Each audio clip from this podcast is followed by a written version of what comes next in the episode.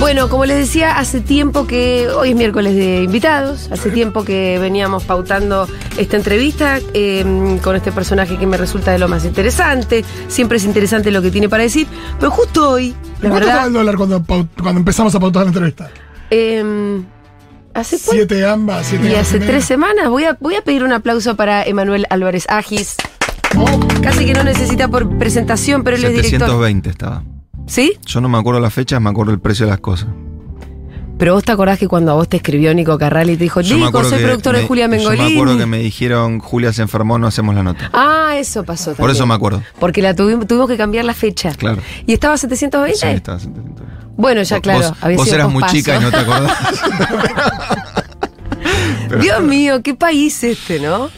Además, ¿sabes que el Algo mejor que, país del mundo para ser economista. Eh, es, em, te iba a decir algo que yo hablo siempre con Alfredo Zayat, que es nuestro columnista los jueves, em, que es, yo el otro día le preguntaba, Alfredo, un economista nórdico, Mm. ¿a qué se dedica el chabón? Y Alfredo me decía, no, no, te juro que tiene una vida aburrida. Se dedica al número que está después de la coma.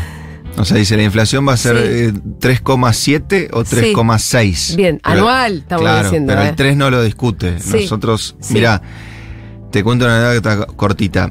Eh, cuando fue la pandemia y post pandemia que se pudo volver a viajar, nosotros siempre vamos a, a Nueva York a ver a, nuestros clientes allá. Entonces Sí, volvemos. de la consultora, cuando Sí, vos hablas claro, de entonces- nosotros, ¿no? Exacto, entonces de- volvemos después de mucho tiempo, pues no se podía viajar, que Sí. yo, una cosa presencial. Y acordate que post pandemia Estados Unidos empieza a sufrir inflación, que llegó a estar hasta en 10, 10 anual, digamos, una cosa muy exótica. Y por primera vez en décadas se empieza a subir la tasa de interés. Entonces uno de nuestros clientes me dice, ¿no te molesta si hacemos la reunión con todo el equipo de, de- de- de- de análisis? Oh, perfecto. Entonces me presenta y me dice, mira, este es nuestro equipo de análisis, son 20 analistas.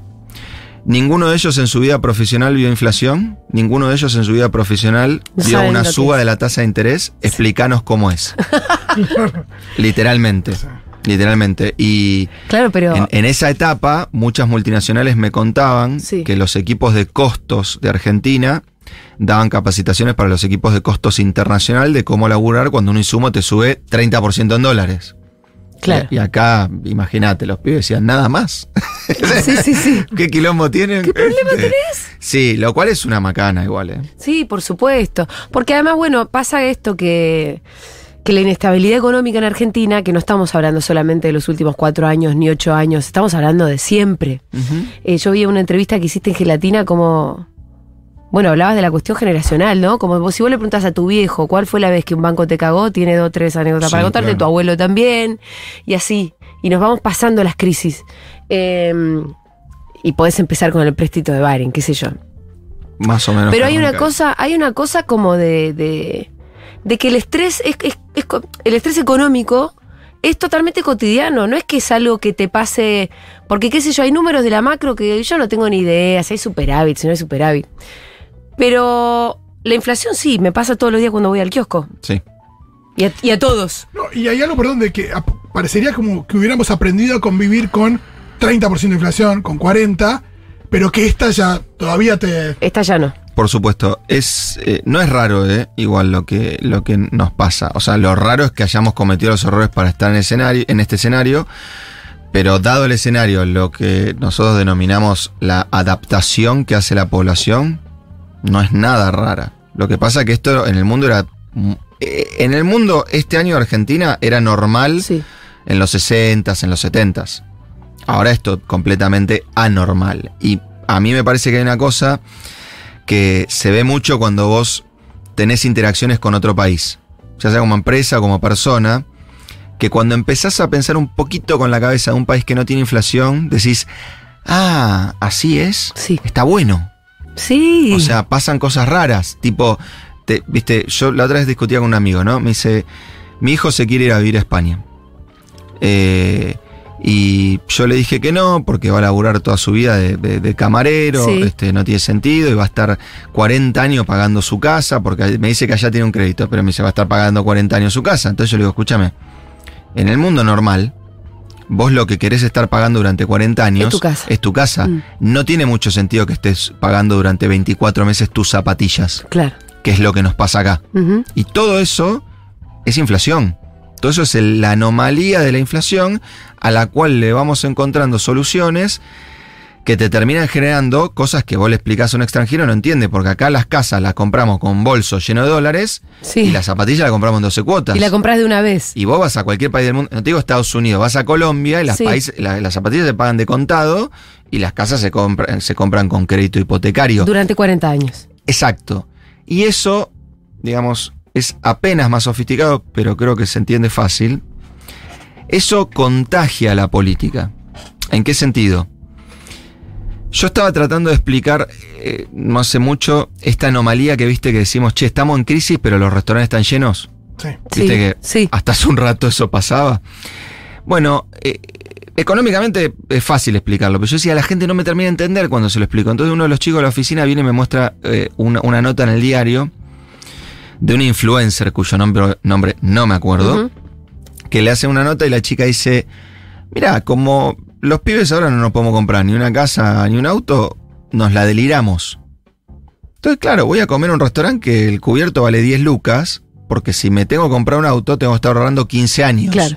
Entonces, ¿qué, qué, qué, qué me, ¿para qué me sirve esa cuestión medio anecdótica? Para entender que con estas tasas de inflación, a vos te es imposible proyectarte en el tiempo, pensar en el mediano y en el largo Sí. plazo. Imagínate que yo te digo, Y en las cosas tan importantes de la vida como la casita y el auto, ¿no? Exacto. Entonces, imagínate un político que te diga, en 10 años vamos a estar en un país diferente. Lo mandás a la mierda, le decís, flaco, mañana. Sí. Yo estoy planificando mi gasto a fin de mes, no sé si llego. Entonces, dame soluciones mañana. Cuando la inflación te genera lo que los economistas denominamos un acortamiento en el horizonte temporal de planificación, que significa que vivimos, después vemos. Sí. Bueno, Hay que resolver el quilombo de este mes. y le, entonces le empezás a, a- a pedir a la política que te resuelva el quilombo en 14 segundos. Entonces, claro, viene un tipo y dice, no, miren, es complicado, los primeros dos años van a ser así, los próximos cinco allá, los próximos 10 allá. Viene otro y te dice, dolarizamos y listo, se termina todos los quilombos. Y sí, te va a gustar esa alternativa. Pero porque el ecosistema que armaste Mm. te genera propuestas inmediatas, irresponsables e irreales. Mi ley no salió bajo las piedras. Lo creamos nosotros gobernando como el orto. Bueno, em, yo te podría discutir un poco eso porque. o problematizártelo, porque en todo el mundo hay otros mileys, hay un ascenso de nuevas derechas con características bastante similares, incluidas las pelucas, em, en países donde no tienen el quilombo macroeconómico que tenemos nosotros. Justamente por eso enfaticé en mi ley. Sí, Porque, es el peor de todos. no, no, por el eje. Porque los outsiders en el mundo te discuten problemas que yo a veces en serio no sé cuál quiero tener. O sea, porque Trump, ¿qué te discutía? Que los mexicanos eran todos narcotraficantes. O que los redneck eran superiores a los negros. Digamos. Sí. Boric, ¿qué te discutía? La igualdad. La universidad. Ponele. Este, Bolsonaro, ¿qué te discutía? Que Lula tenía un arreglo con el diablo. Ninguno te discutía la tasa de interés. Ninguno te discutía la política cambiaria, ninguno te discutía la tasa de inflación. ¿Por qué? Porque son dos países que el quilombo económico, vamos a la región, lo arreglaron en los 90. Entonces, por eso ahora Perú matan a un presidente, los bonos de Perú no se mueven de precio. Acá respira fuerte masa y tenemos un quilombo. Entonces, el outsider que nos nació a nosotros, estoy de acuerdo con vos, como fenómeno general Sí. de antipolítica, de insatisfacción, tiene en el eje de su discusión la cuestión económica, porque es la acuciante. No nos apareció un tipo cuyo eje, sé que es antifeminista, anticambio, anticambio climático, todo eso, Sí, sí. pero no es el eje. No. No nos está diciendo el problema son los collas en el norte o los mapuches en el sur. Nos está discutiendo que el problema es el peso. Es muy exótico eso, es muy autóctono. Sí. Y es lo que engendramos por no acertar económicamente. Prefiero, creo yo, tener un problema económico en un problema étnico. Porque creo que esos problemas se defienden a los tiros, se definen a los tiros después. Sí. Y no, y no está bueno. Pero de vuelta, no es Trump discutiendo si los policías le tienen que pegar a los negros o respetarlos. Es otro bicho. Es un bicho que, digo, no estoy siendo muy políticamente correcto, pero entienden dónde estoy parado y no, no. ¿Te no gustan tengo- las metáforas polémicas? No, no. Te rebancamos acá. No, tuve- Somos iguales, tuve Emma, acá sola- no te cuidé. Tuve solo una desafortunada que nunca más voy a, re- voy a, voy a Entonces repetir. no la vamos a Eh, citar. claro, no, pero digo, en serio, no tenemos problemas religiosos, no tenemos problemas étnicos, no tenemos problemas separatistas. No tenemos problemas de que una, No. una provincia se quiere volver otro país, por, por A ahora. Córdoba. por ahora. No, y tenés un poquito el conflicto mapuche, pero no termina de arrancar Pero porque de verdad no hay nada. No hay lo- nada. Lo levantó la política. Sí, No, sí, no, sí, O sí. sea, hay un conflicto, pero lo levantó la política. muy chiquito, no- Exacto. no tiene Entonces, nada que ver con Por eso digo que lo engendramos gobernando mal, porque la verdad que la gente te está pidiendo una solución para la inflación. Sí. Nadie está votando a mi ley porque creen que en realidad el calentamiento global es un plan marxista financiado por Soros. No. Eso en Estados Unidos es una rediscusión. Ahora, el tema es que lo que propone mi ley es mucho, es peor, ¿no? Es eh, Claro. de echarle con poco eso bajo el brazo. ¿no? Sí, sí, claro que es peor, pero también es cierto que, que, eh, mira, la otra está, está en un asado y un, un amigo me dice, está con el hijo, mi amigo, y, y me dice, no, no es el nombre, digamos, me dice, explícale, explícale a este pelotudo por qué no tiene que votar a mi ley. Entonces yo le digo, bueno, es una rara forma de militar, pero la conozco. Tipo, Sí. putear, putear al tipo para que te vote, ¿viste? Eso eh, sale mucho. ¿Cuánto te, cuánto, ¿Qué edad tenía el hijo? 20 años. Entonces, Son los que le están dando el voto a mi ley. no solo. No, no solo, pero sí No masivamente. Sí, yo creo que no son solo, los que y, van a tener y- y ahora te, te cuento por qué, pero mi punto fue, mira, yo no puedo defender el voto, positivamente no puedo defender el voto ni a Bullrich ni a Massa por más de 10 segundos. Te puedo explicar por qué para mí es peor, por qué para mí mi ley es peor que esos dos, pero no tengo muchos méritos de donde agarrarme para reclamar positivamente el voto. Y militar en contra es siempre muy difícil. Sí. Vos militás a favor de un ideario con los quilombos que tienen todos los, todos los partidos políticos. Y déjame decirte otra cosa. Salvo en una instancia de balotage donde sí es Recontra, el menos malo. Obvio. Donde ahí sí eh, lo que juega es el menos Recontra, malo. pero escúchame, pa- no quiero tener que poner el dólar a mil pesos para terminar un balotaje discu- discutiendo si tenemos moneda o como Bueno, dice, es lo que está pasando o como ahora. dice nuestro amigo común Iván, la moneda pasa a ser una lanza. Sí. Eh, no, no- no quiero llegar a, a- a ese punto. Ahora, no creo que mi ley haya entrado solo ahí, porque me parece que a diferencia de nosotros que estamos sobrepolitizados, eh, este, y yo sobre económicamente analizado, Sí. me parece que la gente encontró una conexión mucho más inmediata, que es que antes de la paso, cuando vos pensabas en un votante de mi ley, porque todos tenemos nuestros sesgos, si lo pensabas más de 40 años, decía, bueno, dueño de una empresa, negrea a los empleados, vive en un country, tiene un auto importado y es monotributista en la FIP. Y la verdad que yo creo que cuando mi ley dice eh, el problema es la educación pública, se encuentra con un tipo que tiene dos hijos y manda a la escuela a los pibes y se come 20 paros por año. Y cuando habla en contra de la salud pública, yo no creo que la gente vote eliminame la salud pública. La gente vota que si vas al hospital tardan tres meses en darte turno.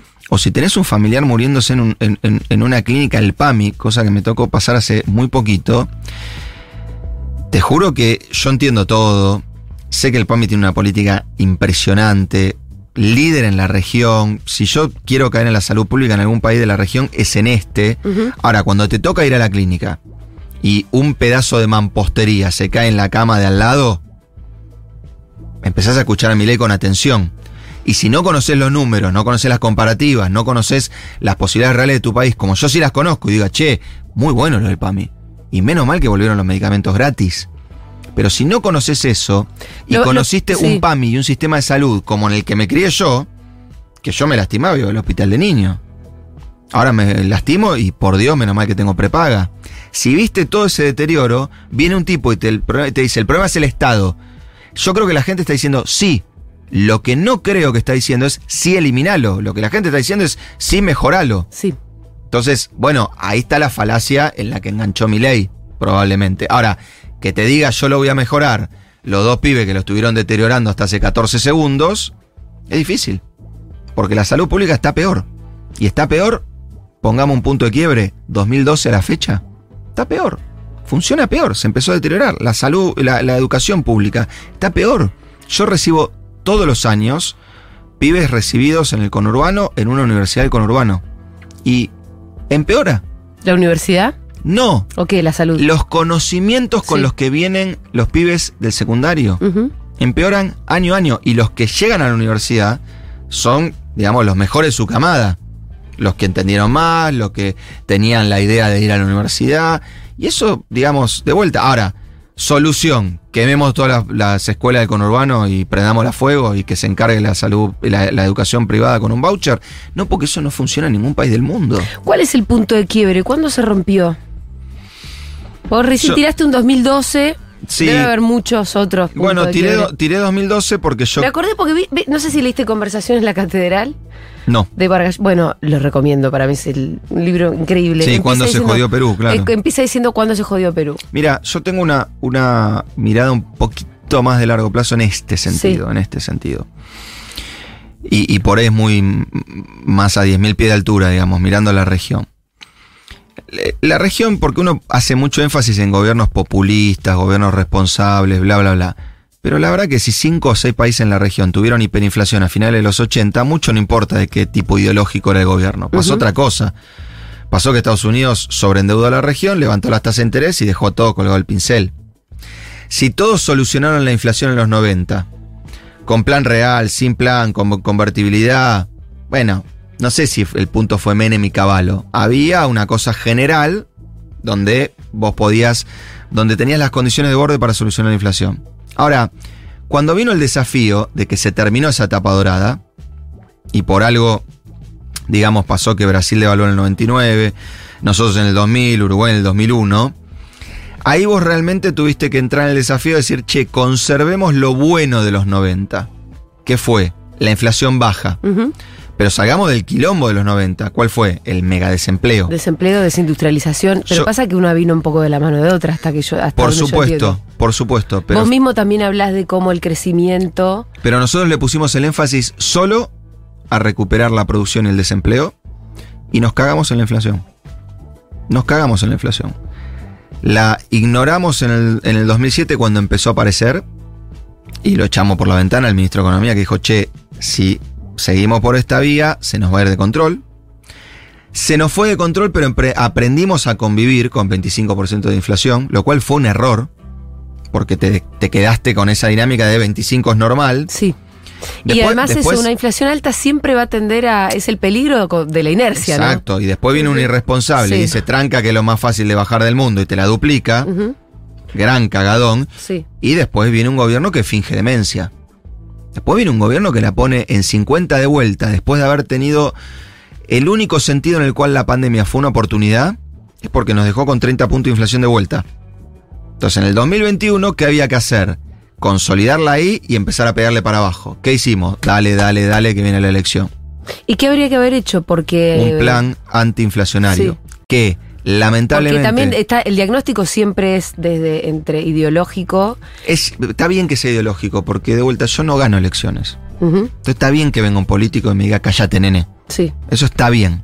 Ahora, el problema es que yo creo que ideológicamente nos quedamos atrapados en algo que históricamente es atendible, que es que te diría del Rodrigazo hasta el 2001, con el solo paréntesis del plan austral, todo plan antiinflacionario en Argentina tuvo como objetivo bajar el poder adquisitivo del salario todo plan antiinflacionario en realidad fue quebrar a la clase obrera, a la clase trabajadora, precarizar el mercado de trabajo, ¿Tuvo como objetivo o como consecuencia? Porque no es lo como mismo. objetivo.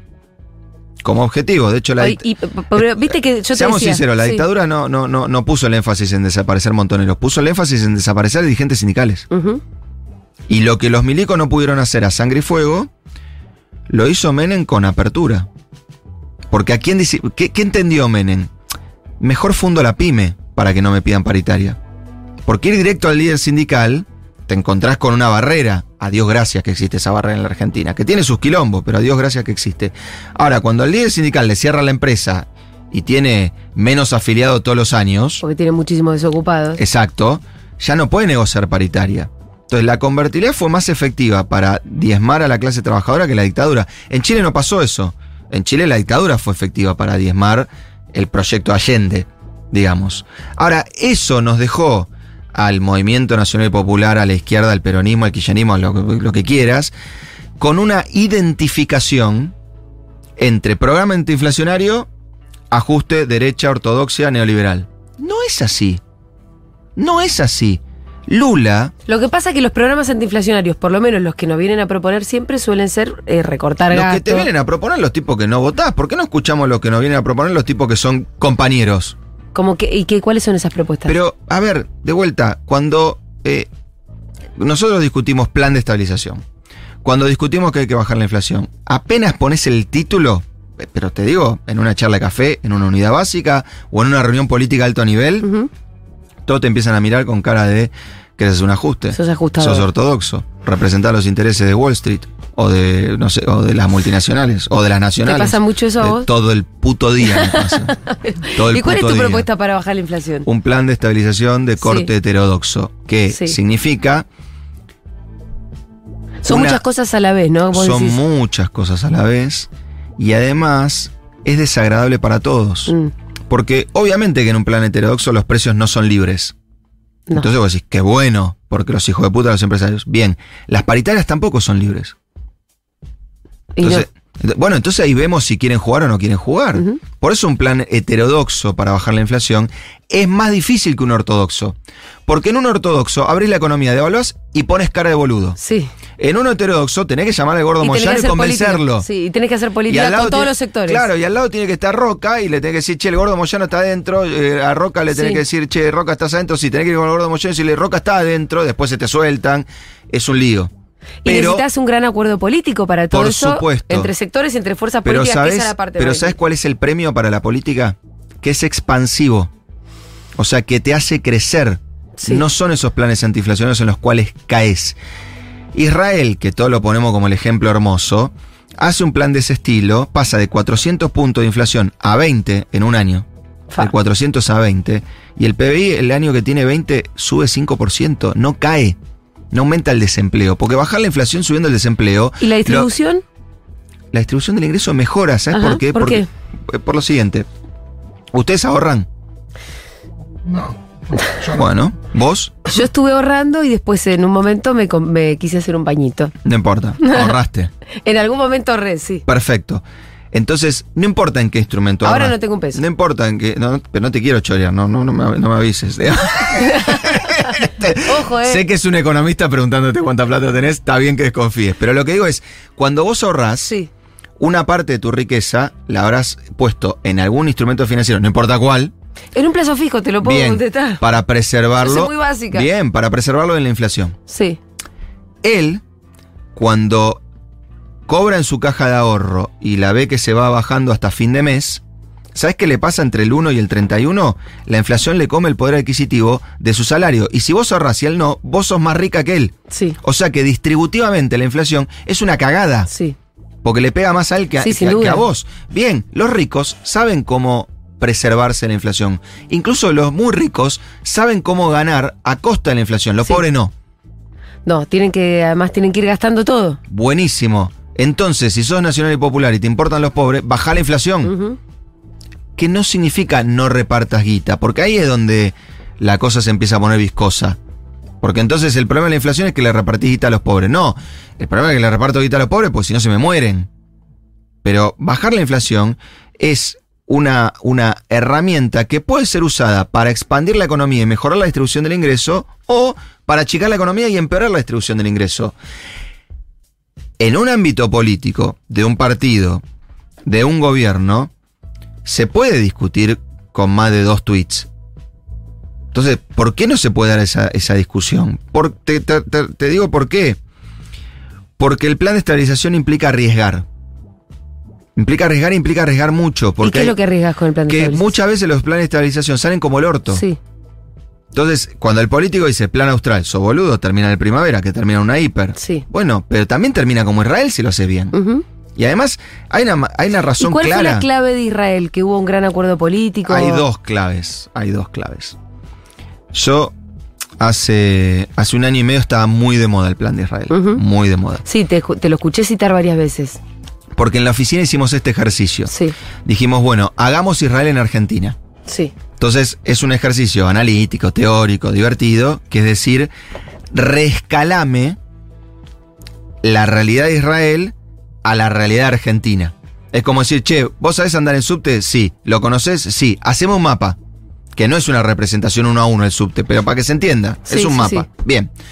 Entonces dijimos, che, Israel tiene varios componentes. Uno, congelamiento de precios y salario durante seis meses. Uy, buenísimo, recuca, vamos, viva Perón, sí. Pero también tiene aumento de tarifa. Uy, es remacrista, la concha de Sí. Tiene eso, listo. Económicamente tiene eso. Pará. Tiene además un Estados Unidos que le da guita a Israel. Y esa no la tenés. ¿Cuánta? A plata de Argentina. Por eso, escalado a Argentina. Sí. ¿Cuánta? A plata de hoy. 60 mil millones de dólares. De regalo. ¿Para qué? Para que Israel bajara todas las líneas del gasto, menos una que es muy importante. Mira, decir esto hoy. La línea de gasto militar. claro. Entonces, uno diría, bueno, boludo, pero si te dan 60 mil millones de dólares, yo también bajo la inflación. Sí. Escucha, mamá, que le dieron 51 mil y la duplicó. Así Claro. que no, no, no es así. Tres, un acuerdo político. Uno dice, eso es chamullo de los politólogos, los sociólogos. No, no, no. Un acuerdo político que escalado a la Argentina de hace un año y medio Sí. hubiese sido, entran Macri y Cristina a una habitación Mm, y salen con el siguiente acuerdo. Los próximos ocho años, los primeros cuatro gobernás vos, los segundos gobierno yo. Pero, no importa eh, qué pase. claro. Y el plan es el mismo. Pero el plan tiene que ser el mismo y si sale mal, joda. Bancamos los dos. Y si sale bien, morfamos los dos. Porque yo vengo después del que sale bien. Entonces, cuando vos te vas a sentar con Roca y con Moyano, y le decís, no se pueden subir los precios, no se pueden subir los salarios, Roca, ¿qué hace? Va corriendo y habla con Macri. Macri que le dice, che, estoy de acuerdo con Cristina. Moyano, ¿qué hace? Va corriendo y habla con Cristina. ¿Qué le dice Cristina? Estoy de acuerdo con Macri. Entonces, es Eh, re difícil. Es re difícil lo que estás diciendo Dale, en la escala dale, argentina. pará, pará. Vamos a tirarlo todo eso. Pero pará, pará, hagamos No, lo no siguiente, hacer hagamos lo nunca. siguiente, hagámonos los boludos. Son la reta y masa. Porque Pero chicos, en masa tengo, un poco otro plan. de Hagámonos los boludos. Sí. Pongamos la inflación en 150% y que gane mi ley. Mm, esa Eso es, lo que hicimos. Claro. Eso es lo que decidimos por no decidir. Claro. Es una macana, pero era previsible, no porque yo soy un genio. Porque cuando la inflación empieza a andar arriba de 50, Sí, no la es como más. los autos. Sí. Desbarrancás en 10 minutos. Porque a 25, ok. A 50, ¡eh, qué miedo! A 100, olvídate, doblaste mal y chocaste. ¿En cuánto está el dólar ahora, sabes? Ah, cuando entré acá, 940. Pero si no bueno, hace un ratito, bajó de, de lo de ayer. Sí, es. Vos sabés que esto es como estar secuestrado y que te traigan salmón, ¿viste? Dice, che, se come bien acá, ¿eh? No, claro, Che, bueno, boludo, pero, dólar bajó. No, pero está. es mejor que decir, che, hoy el dólar es está a mejor. 120. Pero totalmente, siempre es mejor estar secuestrado Aparte- y comer bien. Totalmente, estamos de acuerdo. No, est- estamos en una situación Es muy delicado. drama. Chicos, de vuelta. Milei dijo, tranquilos que yo voy a dolarizar a precio de mercado. Sí. Cuando el dólar valía 500, mm, ahora yo le digo a la gente, quieren entender, primero, no se puede dolarizar a precio de mercado. A porque mil no se puede dolarizar. Pero suponete que sí. Sí. ¿Estamos todos dispuestos a sacarle 3-0 a nuestro sueldo? ¿Por qué eso dolarizar hoy? Sí, sí. Es dividir por mil. O sea, cobrar 500 lucas, vas a cobrar 500 dólares. ¿Y las cosas qué precio van a tener? Van a tener el precio que tienen en el mundo, porque cuando estás dolarizado, automáticamente tenés los precios. Digo, un café vale 5 dólares. Sí. Ya está. Ahora, una factura de luz, una factura de luz vale 300 dólares. Y tú. Y vos vas a cobrar 500. 500. Entonces, uno dice, estás loco, eso no pasa. Mira la convertibilidad. ¿Cuánto era la jubilación mínima en la convertibilidad? No, no importa, no se acuerdan. 150 pesos. Sí. ¿Cuánto era la factura de luz que garpa un jubilado? No sé. 50. 30% de tu jubilación era la día luz. El otro día veía el costo de. Ahora, lo que acabas de explicar eh, es clave. ¿eh? Hay gente, digo, hay gente muy boluda que piensa que va a ganar lo mismo que gana, pero con los verdes.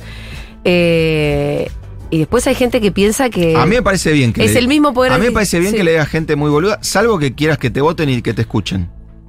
No, bueno, Porque pero yo no soy candidata. No importa, pero sos una comunicadora muy influyente y muy escuchada. No, y yo no creo, Sí. no creo que el tipo que se toma el roca, que lo chorean, que de vuelta no lo tiene en el hospital público y no y, y el pibe no va a la escuela porque hay paro, no es un boludo, es un patriota. No, pero escúchame, que, que, que haya gente que está muy desilusionada, incluso que quiere votar a mi ley a partir de esa desilusión, Mm. porque lo vienen cagando hace mucho tiempo. Yo eso lo comprendo y no me parece gente muy boluda. Lo que me parece muy boludo es creer que tu salario vas, si, si vos hoy ganás 100 lucas, vas a ganar 100 lucas en verdes. No cree eso. Bueno, hay pero, hay que tres sí. pero hay tres candidatos, no está el que le gusta a la gente, están los tres que están. Están los tres que están. Ese es el problema. Están los tres que están. Y eso es lo que ha sabido, sa- eh, lo que supo, perdón, construir la política argentina. Porque una elección no es votar al que te gusta, es votar al que, al que está. Entonces, insisto, me parece que es muy difícil, porque entonces puede venir alguien acá, y de vuelta lo digo para que pensemos en conjunto, no para pelearme con vos, pero podemos venir en, en conjunto acá y decir, che, Julia es muy boluda, ¿por qué? Y porque está votando el tipo que puso la inflación en 12 y te dijo que va a ser 3. Ah, claro, lo voy a votar yo Massa. Pero me cuesta defenderlo.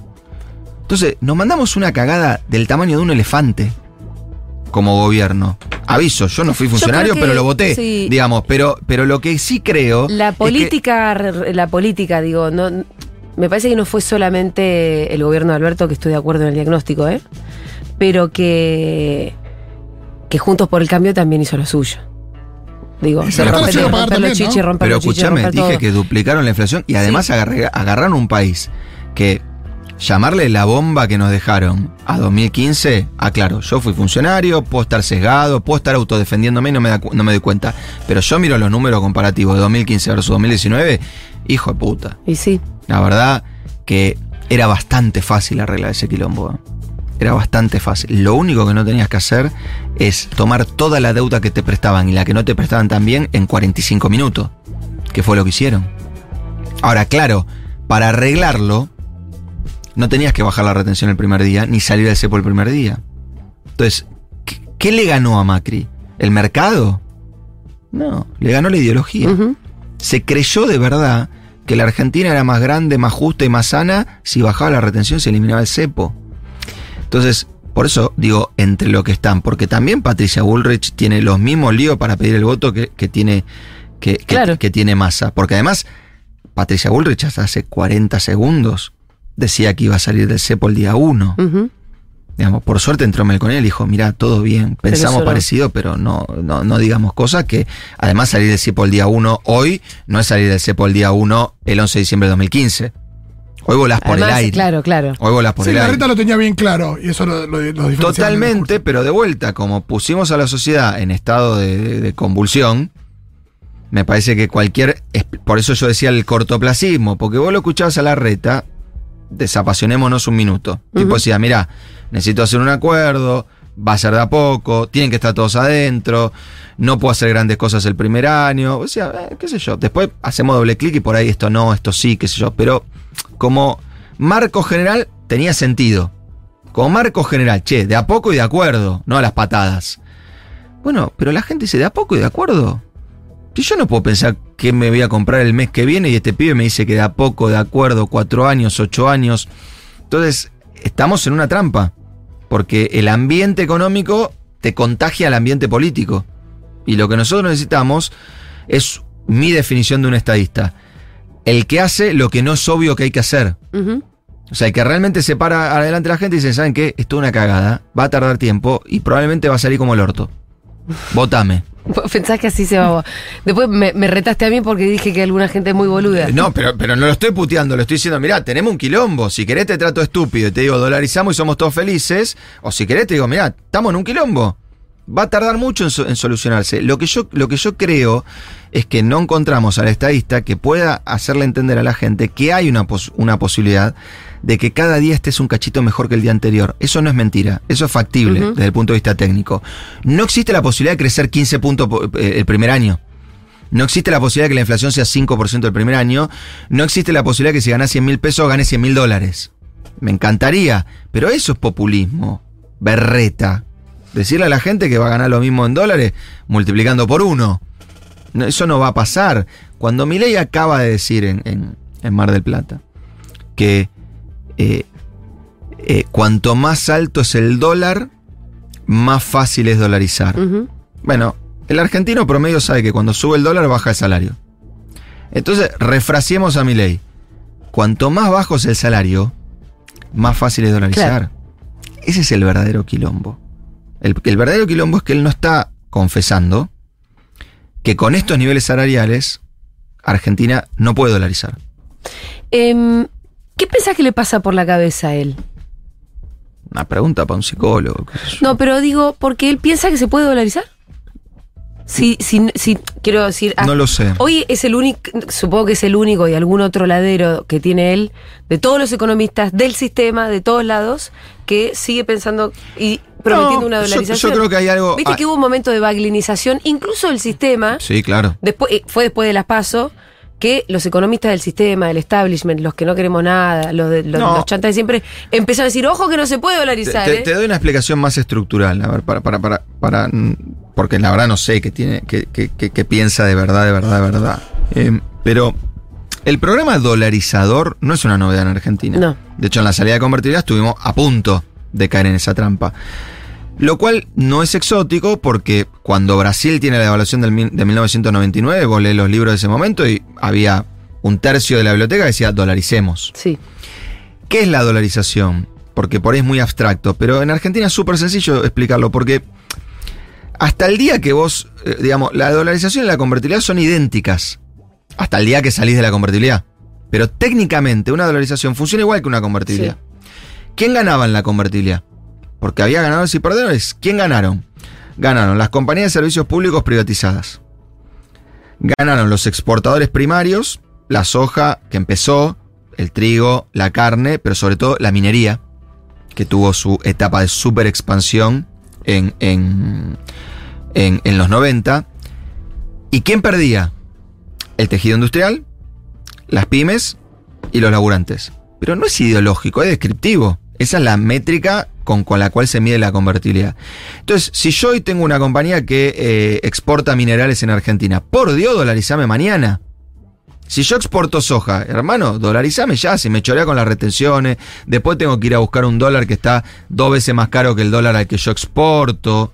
Ahora, si yo soy un programador que le vende servicios a Alemania y dolarizan, Te cagan. te aseguro que en dos años no tenés más laburo. Porque Argentina va a estar carísima, como estuvo en la convertibilidad. Ahora, el gerente de la minera se va tres veces a Disney por año. Como nos pasaba en la convertibilidad, que yo tenía amigos, mi viejo era empleado público, yo no conozco Disney, aún hoy, digamos, bueno, ya estoy medio boludo Mira, para ir es una pregunta que hacemos los miércoles. si iría a Disney. No, si fuiste a Disney. Ah, no, soy hijo de un mozo. Esa es la respuesta real. Fuiste a Disney y no, claro, En no. algún momento tenés no, que no, ir. pero digo, ahora tenía amigos que el viejo tenía un laburo normal, de, Sí. de, qué sé yo, analista en un banco, y se iban dos veces a Disney y me decían, ¿qué te traigo? Porque ya se estaban cansados de traer valijas. Este, a Disney, a Miami, no, no importa. Eh, entonces, hay un sector que defiende la dolarización como eh, herramienta.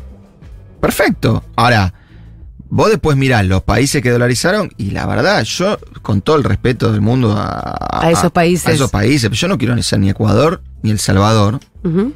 Y ojo con, de vuelta, con, con, viste, con los buzones. Tampoco quiero ser Perú, porque la mitad de los peruanos no tiene heladera.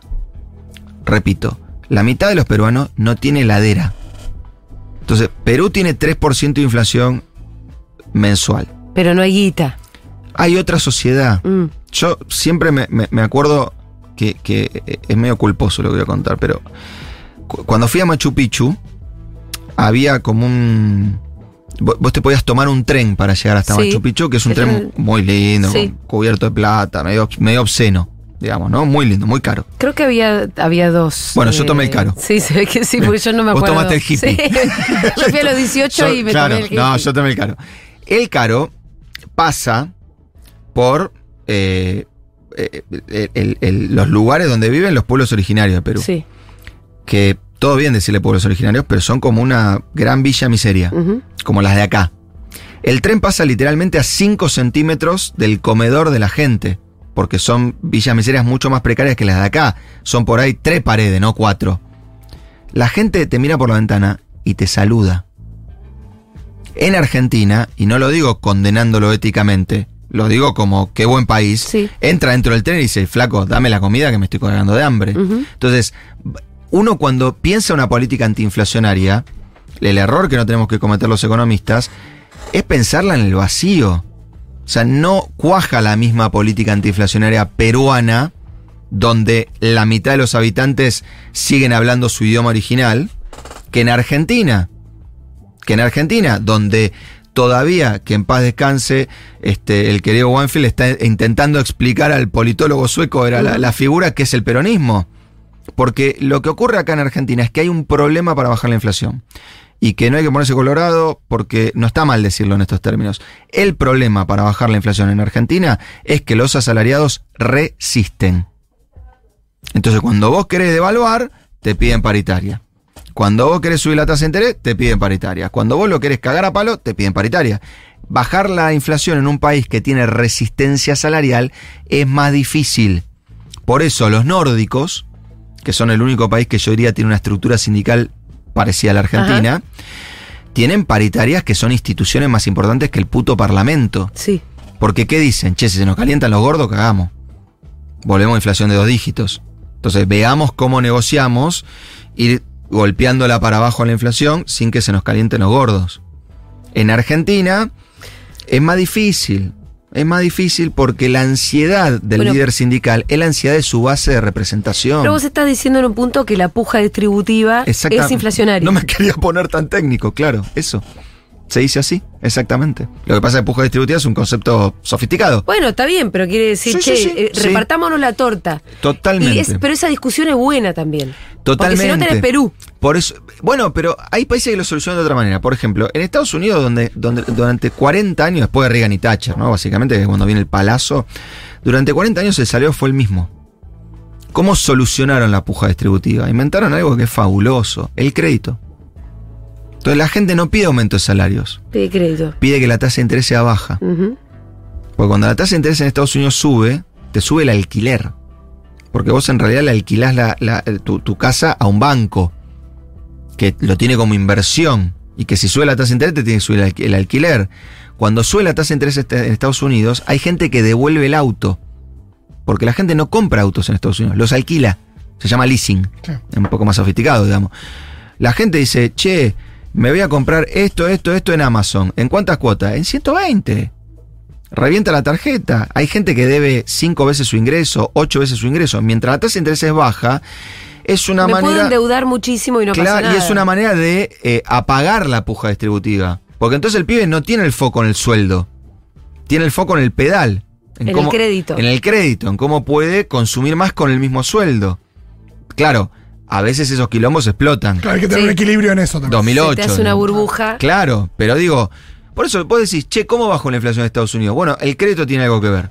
¿Cómo bajó la inflación en Perú? A los palos. A los palos en términos de política monetaria. Política monetaria dura. Total, la gente banca. Claro. ¿Cómo bajó la inflación en los nórdicos? No, tenés que ir a un lugar que se llama Consejo Económico del Desarrollo Humanístico de la Garlopa y Son discu- sus paritarias. Claro, y discutir con empresas, con el Estado y con los gordos de allá, lo digo con todo el cariño del mundo a nuestros líderes sindicales. Sí. Ahora, vamos a Argentina, vas al Consejo Salario. Estamos ya no, pero está el chino Navarro. Está el presidente, pero está Funes Rioja por la UIA. Es más complicado. Porque los economistas sabemos algo. Cuanto más grande el ejército industrial de reserva, a la Marx, cuanto Sí. más grande el desempleo, más fácil bajar los salarios.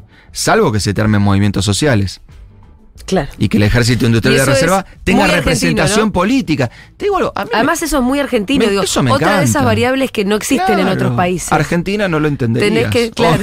pero que eso, que también tenés que te- tener en cuenta las organizaciones Por sociales. eso viene, viene el Fondo Monetario 2019 y te dice, ¿qué tienen ustedes? 50 puntos de inflación. Olvídate, emisión cero, déficit cero. Seguro, confía en mí. No la pusimos Claro. sombrero. Porque claro que si Colombia tiene un cimbronazo inflacionario, déficit cero, emisión cero, en tres meses estás en deflación. Pero es Colombia. No es Argentina. No haber entendido eso, pibes que le pagan el sueldo en dólares para que estudien países, es el trabajo del Fondo Monetario, Sí. es una pena. Es una pena que sea. Ellos sí les puedo decir que son tan boludos. Es- No, creo Es- que... es pues a veces uno piensa que es como cierto cinismo, que o como que saben a dónde va, pero igual. No, pero no saber que una. eh, que una devaluación en Argentina desata la inflación. Jaureche, como- Jaureche decía, no me preocupa mucho los que nos quieren comprar, me preocupan los de adentro que nos quieren vender. El que, el que tiene la culpa de eso es el que fue el fondo. Después si el fondo te dice tomá cianuro y vos le decís, ah, ok, gracias, me encargo, el culpable sos vos. Y aplica para masa. Me pidió el fondo de evaluar, siempre te pide el Pero fondo. pensás que tenía el fondo margen- entras y te dice, hola, dice devalúe. fondo- Él dice que el fondo le pedía 100 y que él logró un acuerdo para 20. A mí me enseñó una política de la Argentina muy importante, que Sí. no voy a decir quién es, pero es mujer, Mm. que la política está para modificar los márgenes, no para relatarlos. Em, ¿Cómo lo ves a más allá que estamos en esto? Lo veo siendo, siendo, tratando de ser ecuánime. Sí. Lo veo con una dedicación para, con la gestión y con un nivel de pragmatismo que la verdad, a priori, no, lo, no, no me lo imaginé. Ajá. Me Sorprende, ¿no? Un Sí, sí, no, y además me imaginé una persona con un sesgo ideológico mucho más grande que el que terminó mostrando. Sí, es, es sorprendente como un tipo que por ahí visitaba la embajada le termina pagando en, en, en- en yuanes al FMI. Y con ayuda del catarí y, Y de, y la después, CAF. por sí, eso. exacto. Entonces, y- y lo digo, no lo digo como, uy, que, que, que panqueque, al revés. Digo, hay una famosa frase de Keynes que dice, cuando las circunstancias cambian, yo cambio opinión. ¿Usted qué hace? Entonces, en ese sentido, me parece Sí. que, que, que, mm, impecable. Lo veo con una devoción por solucionar problemas, que es lo que tiene que tener un político, y con una ambición por el poder que es sana. Sí. O sea, a mí me preocupa los, gobiernos que son un flan, no los gobiernos que quieren ganar y, y gobernar. Eh, me parece que adolece de un problema importante de eh, consistencia, de visión, de, de- de- de que este afán por solucionar problemas a veces nos pone en escenarios inconsistentes. ¿Tenés tiempo de pensar estratégicamente cuando tenés que resolver el fueguito de acá, de, hoy, bueno, de él? es que, eh, es que el problema Imagínate, tenés seis Aurralde en el yate, al otro día tenés una corrida, al otro día acá tenés corrida acá es- bancaria. No, pero es que acá estamos ante la presencia de una anomalía. ¿Por qué? Porque, a ver, si vos me, si vos me preguntás, un tipo que, que- que con capacidad de gestión, con devoción por el laburo, que, que está 24 por 7 laburando y que si laburás al lado te consume. Muy parecido a Massa, Axel Sí. Kicillof. Sí, Ahora, cuando nosotros laburábamos con Axel, Cristina miraba para adelante. A seis meses, a dos años. y vos apagabas los fueguitos. Yo apagaba los fueguitos de una decís que manera. Massa no Para, puede para, estar yo- apagando- Yo, apagaba la- los Sí. fueguitos de una manera tonta y gestionando y haciendo cositas. Y Axel era el que miraba la general y la chiquita, que es la tarea del ministro. Ujú. Massa no tiene nadie arriba. No digo en términos del Y organigrama. abajo no tiene tanta No importa, pero, pero no importa, porque yo en eso soy, pero todo lo contrario de lo que se dice. La burocracia del Ministerio de Economía es excelente. Sí. La burocracia del Banco Central de la Argentina es excelente. Hay profesionales de primer nivel que cobran unos sueldos que son una mierda. Todo lo contrario de lo que se dice. La Sí. casta no es eso. Sí. La casta es un pibe con un yate, una mina y con Sí. guita de no sabemos dónde salió. La casta no es el empleado público que está ahí y le pregunta, che, ¿cuántas uvas exportamos hace 15 minutos? Y viene, Y con, un, sabe. y viene con un informe. Claro. Eso es el Ministerio de Economía de la Nación. Ajá. Por eso la gente que, que habla de, la, ¿viste? Lo- de los gnocchi, de, de los empleados públicos, encontramos un gnocchi en el Ministerio de Economía. Los debe haber. No son la gente con los que yo interactué. Interactué con 500 personas, ¿eh? No con dos pibes. Ahora, ¿cuál es el problema? Que si vos tenés que estar apagando el fueguito, obviamente que no mirás si se te prendió fuego el bosque o un árbol. Pero porque si mirás el bosque, te quema el árbol. O sea, si cuando a mí Axel me decía, andá y arregla este problema, yo le decía, no, Axel, estoy viendo que la geopolítica internacional. Callate, boludo, andá y arregla este problema, que yo estoy mirando la geopolítica Sí. internacional. O Cristina la está mirando y yo estoy mirando cómo hacemos ese nexo. Entonces, hay un problema funcional Sí. En el que está metido Massa. Te entiendo perfectamente. Em, justo recién estaba viendo en la tele. ¿Qué pasó? Alerta, alerta. ¿Qué se rompió? igual ponen alerta y por ahí es. La puta madre. Estamos ¿sabes? 2000, Lo que estamos está- 2000 no, me no, voy, no, ¿eh? Lo que estaba mostrando era operativos en la City. Ok. Que reventaron, no sé. ¿es- ¿Ese tipo de operativos para vos tienen eh, alguna funcionalidad real? Mira, la otra vez, la otra vez, este, sin me- eh, mi pareja, Sí. me, me- tuvimos la, la siguiente circunstancia. Yo dejé un pedazo de torta en una mesita ratona, ¿no? Me gusta que esta respuesta empiece con una torta en la mesita ratona. Sí, riquísima, chocotorta. Me- y, Eh. y como metáfora me parece que va mejor que la. Que No, la otra. no, la claro. mesita. y No, la no. torta es más amigable. Claro, claro. Es Eh, más este, amigable entra un dealer, entra un dealer y dice, claro. Este, no, deja, me- una mesita ratona, digo, una mesita como muy a la altura del piso, ¿entendés? Sí, sí, sí. Entonces eh, estoy distraído así y viene el gordo y se, eh, eh, Homero, el perro, Sí. y se morfa la torta. Sí. En un abrir y cerrar de ojo. Entonces mi reflejo es tirarle una patada. Sí. Mal reflejo, pero Y sí, no para lastimarlo. Sí, sí, sí. Cintia me dice, vos sos boludo, le Claro. dejas una torta a un perro a la altura de la nariz. Y después te enojas con Y- el perro. Claro. Le pones un dólar a mil y otro a 350 Sí. a unos perros que están entrenados para ganar plata en, Sí. una, en un abrir y cerrar de ojo. Y te quejas que te compran el de 350 y te lo venden a mil. ¿Por qué no probás un solo dólar? ¿Sabes qué pasa en 10 minutos? Los perros se transforman en monjes. Empiezan a buscar empresas de la economía real para prestarle plata para aumentar la inversión. Tiene que haber un solo dólar, decís vos. tiene que los la gente, eh, digamos, Argentina no tiene un problema cultural con el dólar. Te embola eso a vos. Los odio, Sí, odias que se diga que la Argentina tiene un problema cultural. los odio. ¿A quiénes?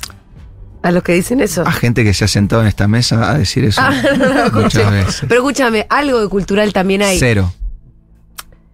Es que se va gestando por un montón de otros motivos. Ah, bueno, si vos me decís que la final- economía moldea la cultura, ya sos más marxista que yo. Pero estoy de acuerdo. Por eso, pero entonces cultural no es. ¿Por por qué digo que no es cultural? Porque, mira, mira, mira lo que pasó en, en la Argentina. 2001 se va el dólar a 4 mangos. Colegas míos decían se va hasta 10 no para. Entre 1 y 4, compró, compró, compró. La gente compraba, compraba dólar, compraba dólar, compraba dólar, compraba dólar. Listo. Baja a 2,70. De 4 baja a 2,70. La gente perdió mucha plata. Durante 3 años la gente no compró dólares. Entonces no es cultural, porque ¿sabes cómo cambió? Así. En 14 segundos. ¿Sabes por qué? Porque pusiste el incentivo bien. Porque lograste que comprar dólares sea un mal negocio. Mm. Y por más culturalmente acostumbrada que esté la gente a prender un saumerio los años bisiestos a las 7 de la mañana, si pierde guita, cambia de Dios. No lo prende más al saumerio. Bueno, pero entonces, en- siguiéndote en esta misma lógica. Al pedo. ¿Al pedo? Hay que hacerlo, pero es al pedo. Bueno, pero hay que hacerlo o es al pedo. Y escucha, vos, te- digo, vos tenés cábalas. Porque si tiene que. Vos no, tenés cábalas. Si tiene que ver con, bueno, con, con cuestiones absolutamente. Vos, eh, te, te lo voy a decir y esto no, es una- no tengo cábalas, soy un- muy racional. sí. Bueno, un gran aprendizaje. Sí, te quiero ver cuando eh, despega un avión. Eh, esto es un gran aprendizaje de la política económica. Sí. Uno dice, mira, no puede ser verdad que tres boludos nos están moviendo el dólar. Sí, Tenés razón. Hay condiciones estructurales para que para que... Sí, las hay. Bueno, arreglar las condiciones estructurales. Sí, listo, gracias. Bueno, para, para, vení. Por la duda andá y cerrá el local de los tres boludos. Siempre haces las dos. Porque obviamente que a río revuelto ganancia de pescadores. O sea, y obviamente que por ahí, cuando te vieron débil, uno que se te animó 10 centímetros más que el anterior, te volteó. Pero el que estás débil sos vos. Yo te aseguro que cuando el peso estaba fuerte, y nosotros supimos tener una moneda fuerte durante mucho tiempo, del, del 2002 al 2008, el peso fue una remoneda Ujú. y competía con otra moneda de la región y les ganaba. Había los mismos hijos de puta, los mismos vivos, los mismos cueveros, los mismos lleva y trae que había hoy. Todos perdían guita. Y empezaban a decir, che, ¿cómo es esto de laburar? Sí. Explícame porque Pero estoy bueno, guita. escúchame, entonces en esta misma lógica yo le veo sentido a reventar unas cuantas cuevas. Pero no es lo único que tenés que hacer. no. No es lo único que tenés que hacer, porque además, insisto, ojo con esto. ¿Vos reventarías talleres clandestinos? No, ¿Por qué? no, iría a rescatar a esa pobre gente. Listo. ¿Vos reventarías? Ok, pero entonces sí lo reventarías. Porque es un taller clandestino. Hay gente trabajando en condiciones de esclavitud. Sí. Hay que salvarla, meter preso al tipo. Bárbaro. Un taller textil que labura 70% en la informalidad, 30% en la formalidad. ¿Lo, reventa- lo reventarías? ¿Cuánto, ¿Cuál es el porcentaje? 70 de informales, 30 de formales. Son todos libres, no les secuestran el documento. Lo- lo- trataría de formalizarlo. Bien. Entonces, ojo porque en las cuevas, Hay formalidad, el- informalidad y las eso. cuevas son el banco Sí, de ese taller. Claro. No, no, no es una cosa que es un tipo haciendo negocios con narcotráfico y trata de personas. Algunos sí, y a eso andá y matalos, mételo preso, listo. Em, yo te, te traía lo de las cuevas, pero también ayer se. eh, ayer fue interesante cuando, cuando Massa dice hay cinco tipos que yo quiero meter presos, aunque me cueste la presidencia. No, no tengo la información que tiene masa, con lo cual no, no quiero pecar. Pero te parece que puede haber cinco tipos. ¿Realmente me hay cinco que, tipos? Me parece que si el dólar va de 700 a 1000, puede haber 5, 10, 1, o puede haber sido todo dentro de, de- de- de la legalidad. Puede- pueden haber pasado las dos cosas, Sí. porque el mercado financiero argentino está súper regulado. Entonces, vos lo podés llevar a 1000 respetando las regulaciones, o podés pensar que te llevas puesto al gobierno y decís, ¿sabes qué? Saltá la regulación porque total en 10 minutos gobierna mi ley y no nos van a hacer una penal cambiaria y no pasa nada. Entonces, pueden haber pasado las dos cosas. Entonces, eh, pero pasa lo mismo en una recesión, Julia. En una recesión cae la recaudación. Porque hay compañías que no pueden pagar impuestos. Y hay otro que se hace el boludo y dice, ¿sabes qué? No pagué porque viene un blanqueo en 10 minutos. Entonces, dis- distinguir ahí la paja del trigo es difícil. Y la verdad que lo puede hacer el tipo que tiene toda la info. Yo no tengo toda la info. Entonces, no sé. La verdad, no sé. Escribe mi mamá, dice, ¿quién es este chico que me encanta? Eh, es Emanuel Álvarez Agi, mamá. Menos mal que no es la mía. Es director general de la consultora por Q, estamos hablando Mandale con un él. beso a tu mamá. Le mando un beso, mandáselo vos que te está Un beso, escuchando. mamá de Julia. Fue viceministro de Economía de la Nación de 2013 a 2015 con Axel, ¿no es cierto? Eh, y esto me lleva a la próxima pregunta. Bien, mamá que googlea.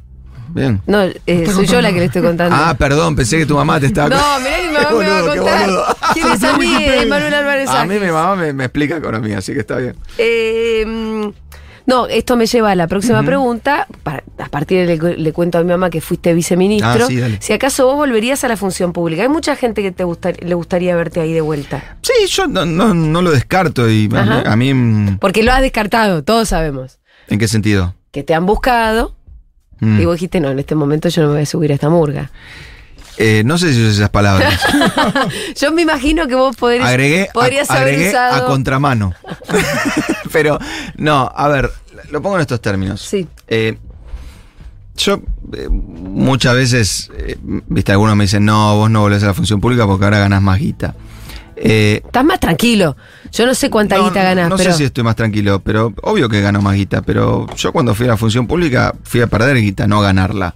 Pero fui a hacer algo que me parecía que era un aporte en el verdadero sentido de, la, de- de- de la palabra. Y la verdad que pagué un costo eh, absolutamente orgulloso de haberlo pagado. O sea, Sí. con Axel nos fuimos con menos plata que la que entramos, literalmente los dos. Y nos fuimos, entramos sin ninguna causa y nos fuimos con un montón. Sí, tenés mucha. tenés No, mucho lofer, Ahora, ahora ya ninguna, pero, te pero- hicieron un par. claro. Y yo no me había choreado 11 mil millones de dólares, con lo cual no le podía poner un palo al abogado que se ofreció para este, intervenir en la causa del futuro. Sí, Entonces, hay un problema con la judiciación de la política grave, sí. pero también hay un problema con gobiernos que se arman para ganar y no para cambiar las condiciones de vida de la gente. Y yo quiero estar en un gobierno que tenga ganas de cambiar las condiciones de vida de la gente y que se arriesgue Sí. y que ponga el cuero. Si vos vieras eso. Por supuesto. entrarías. Por supuesto, porque me duele mi país. Ujú. O sea, Porque además, bueno, vos militaste alguna vez.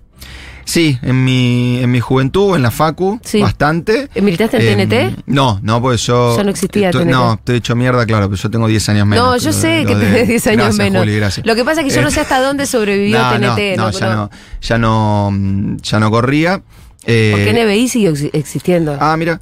Y, y, y- y la verdad es que también entré a la, a la función pública muy, muy joven porque un, un poco mi, mi debate con la generación más grande. Que sería Axel. 10 Sí, años más, decís sí, vos. sí, claro. Era, y que me parece que la posición era razonable por parte de los dos. O sea, Axel venía de una generación a la cual la habían cagado. Primavera alfonsinista, Sí. vuelta a la democracia, es así, es ahora, se come, se cría, se educa, no me acuerdo cómo era. Y bueno, viene Menem, digamos, ¿no? Y el peronismo era un recuerdo hermoso Sí. y viene Menem. Entonces, cuando, cuando empieza Néstor Kirchner, a mí me pasaba que nuestras discusiones académicas siempre derivaban en la cuestión política. Primariamente en la política económica, qué habría que hacer, y después en la cuestión política, por qué habría que hacer eso. Entonces, tipo, qué sé yo, decía, bueno, vamos a pagarle al FMI, porque no podemos aplicar el programa del FMI. Entonces nos dábamos una discusión, ¿no? Los, los economistas que militábamos juntos. Decíamos, che, ¿está bien esto? Sí. ¿Es lo que se debería hacer? Sí. Eh, ¿Entra en el plexo ideológico que definimos como peronismo, heterodoxia, nacional? Sí, entra. Mm. Entonces yo decía, bueno, salgamos a bancar. A Néstor. Claro.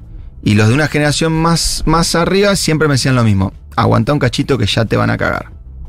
Pero no era de hijos de puta, era que venían con esa Sí, experiencia. ven- de- descreídos de la política era muy difícil. Pero ojo, Se habían quemado con leche. Pará, pará, pero ser de izquierda Sí. en, en- en el 2000 era gritar que se vayan todos. Sí, claro. No era como ahora. No, no. O sea, la antipolítica era una posición política. Sí, sí, digamos, sí, sí. porque, porque nunca lo acusamos a Podemos de antipolítica porque dice casta. Porque No. era otra casta. Total. Entonces, en- viste, todas las discusiones terminaban igual. Yo decía, puta madre, ¿cuándo arranca esto? Entonces, en un momento llega la 125 y yo recuerdo que hago una exposición diciendo, muchachos, desde David Ricardo, que es el economista que viene después de Sí. Adam Smith, nosotros discutimos que hay renta de la tierra.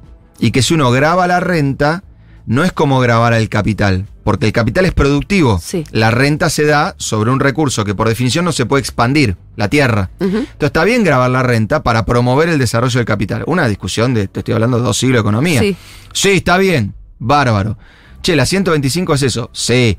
Entonces uno dice, pero vas a ver que recula.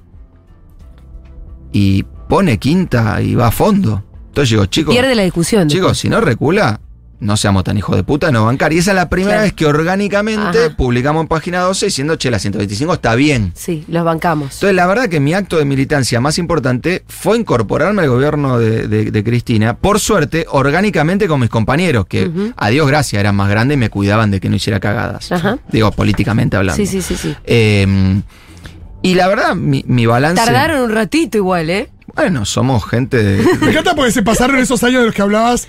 eh, Discutiendo. Como de. mm, Con la inflación baja, con el peso fuerte. eh, Nosotros, como decía un compañero de gabinete, no- nos miraba y, digamos, este, con, con risa en, en la cara nos decía, ustedes son unos boludos. ¿Por qué? Porque ustedes lle- llegaron cuando se acabó la guita. ¿Cómo se van a meter en el gobierno cuando...? Escúchame, Emma, ¿lo conociste al gordo Hein?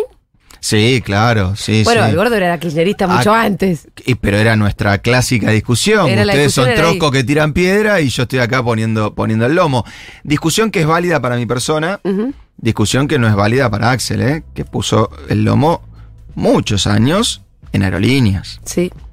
Mucho. Tardó Axel también. No lo digo ni como crítica. No, en lo absoluto. Axel entró a- al kirchnerismo antes que todos nosotros, Sí. en carácter personal, Pero antes, ¿cuándo? en aerolíneas. Está o te pensás que ir a ¿qué laburar en aerolíneas era un cargo técnico. No, no, me acuerdo, pero, pero yo me acuerdo. si porque no me acuerdo acuer- mal, 2007, Me 2008. acuerdo, yo ya militaba en NBI. 2007-2008. Lo que pasa es que nosotros, orgánicamente, como Senda, que era el centro Sí. de investigaciones, que no se planteaba como un centro de investigaciones académico, se planteaba como un centro de investigaciones para incidir en la política, no tenía, eh, eh, digamos, eh, la posición de reflejar estrictamente la decisión personal de Axel. Y cuando Axel decide ir a aerolíneas con, Maria- con Mariano, Mariano era la persona que venía a hacerle una cámara oculta a los dueños del Lanchon Ticket y de rechazar una además- coma de un palo y verde. además te digo, en el momento Aerolíneas tenía un quilombo importante que era gremial, porque Sí, tenía claro. ocho gremios adentro, mucha combatividad y demás.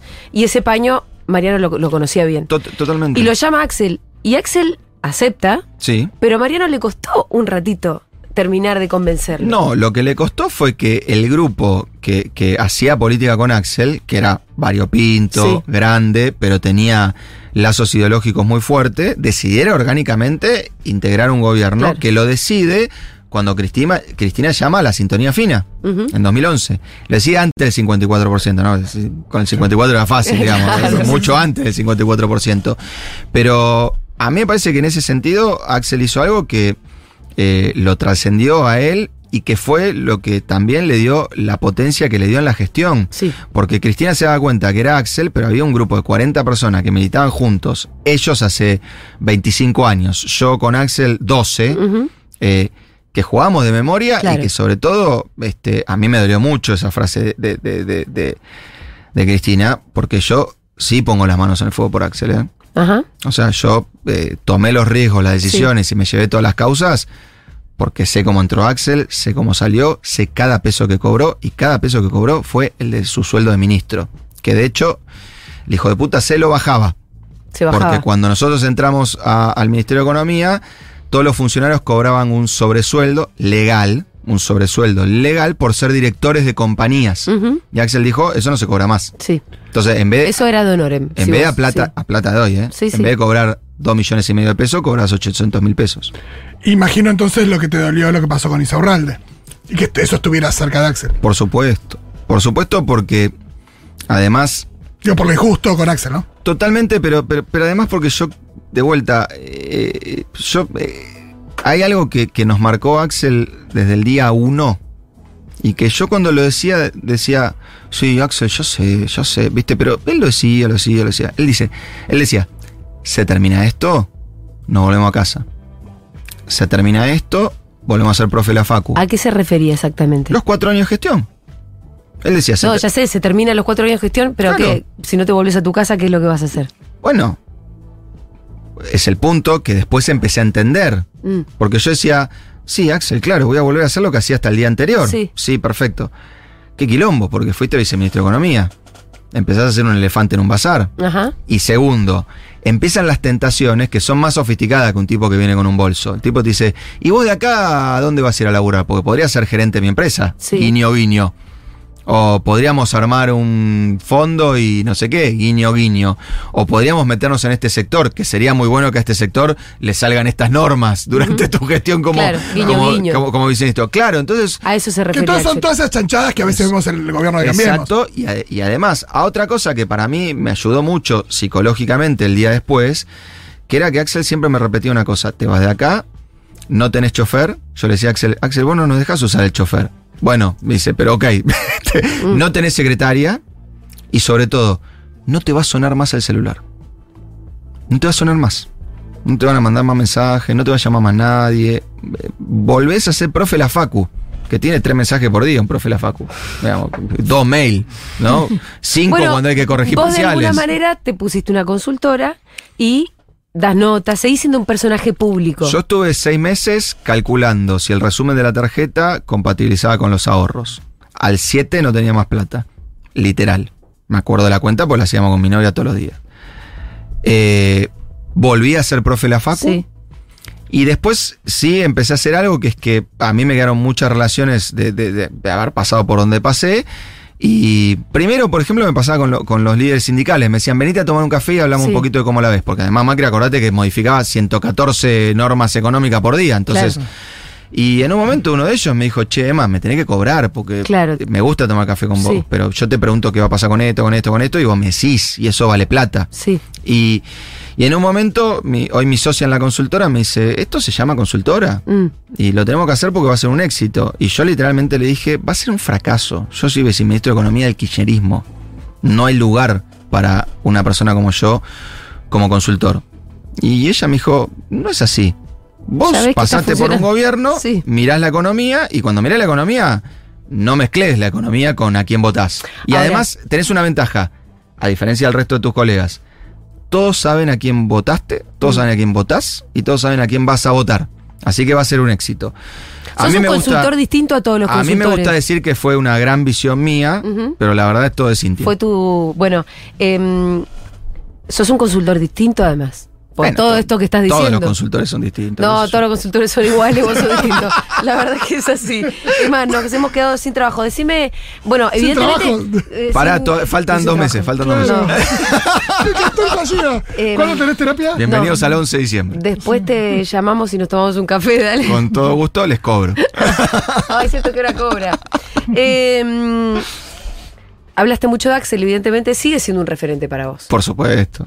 Sí, por supuesto. Y también trabajaste con Héctor Recalde, que estuvo hace poquito en esa misma silla, un El- miércoles también. un- pero le debo la vida Eh. a Héctor, porque me dio el mejor consejo que me dieron cuando asumí como viceministro de ¿Cuál? Un consejo que la mayor parte de nuestro espacio no respeta. A ver. Me dijo, si lo cagás, no lo cargues.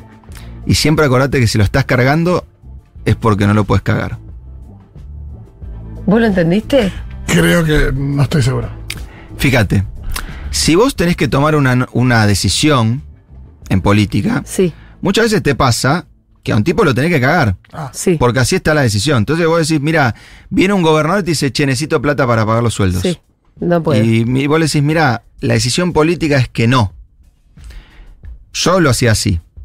Lo que me explicó Héctor es que no se hace de la siguiente manera. No, no te la voy a dar, porque vos sos un traidor hijo de puta que estás en contra del movimiento nacional y popular Ajá. y no, lo- no, no, no te la voy a dar. Ojo, porque por ahí después termina candidato a presidente. ¿eh?